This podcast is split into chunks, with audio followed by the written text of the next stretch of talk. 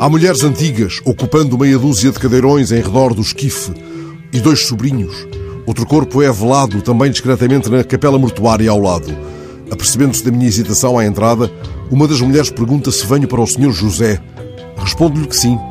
Os olhos da mulher antecipam a evidência de que para o Senhor José é mais difícil regressar a casa. O caminho disfarçou, emudeceu o seu rosto nos muros e nas grades. Há uma cruz na parede, velas elétricas acesas no topo de dois castiçais, um sossegado silêncio. Ele está deitado, as mãos sobre o peito, no rosto estampada a serenidade com que deslizava pelas ruas e a fantasia de um sorriso como se estivesse apurando ao ouvido de Francisco Brinas a tradução definitiva do ensaio de uma despedida.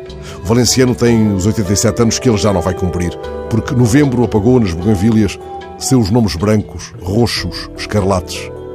Cuido de saber que grau de parentesco une aquela mulher ao grande poeta, tradutor de Lorca, de Garcilaso de la Vega, de Miguel Hernández e de Unamuno, e de Borges e de Brines, ali deitado num esquife da capela mortuária de Algueirão, como se vogasse num batel, as mãos sobre o peito, a fria fantasia de um sorriso.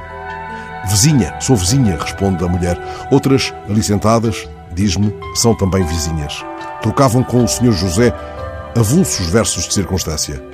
Vislumbro no rosto muito branco do poeta José Bento, ali deitado, um sorriso. Ele parece esperar que as luzes se apaguem e assim possa longamente conversar com São João da Cruz. Ó oh, noite amável, mais que a alvorada. Um presidente lhe colocou ao peito há quase três décadas a ordem do infante Dom Henrique. Terão chegado, entretanto, flores, telegramas, um telefonema do palácio ou do ministério?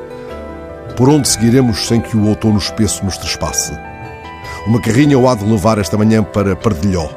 Talvez encontre por lá o Assis junto ao castanheiro da Índia, enquanto as mãos da tarde apertam a aldeia que desfalece num arrepio.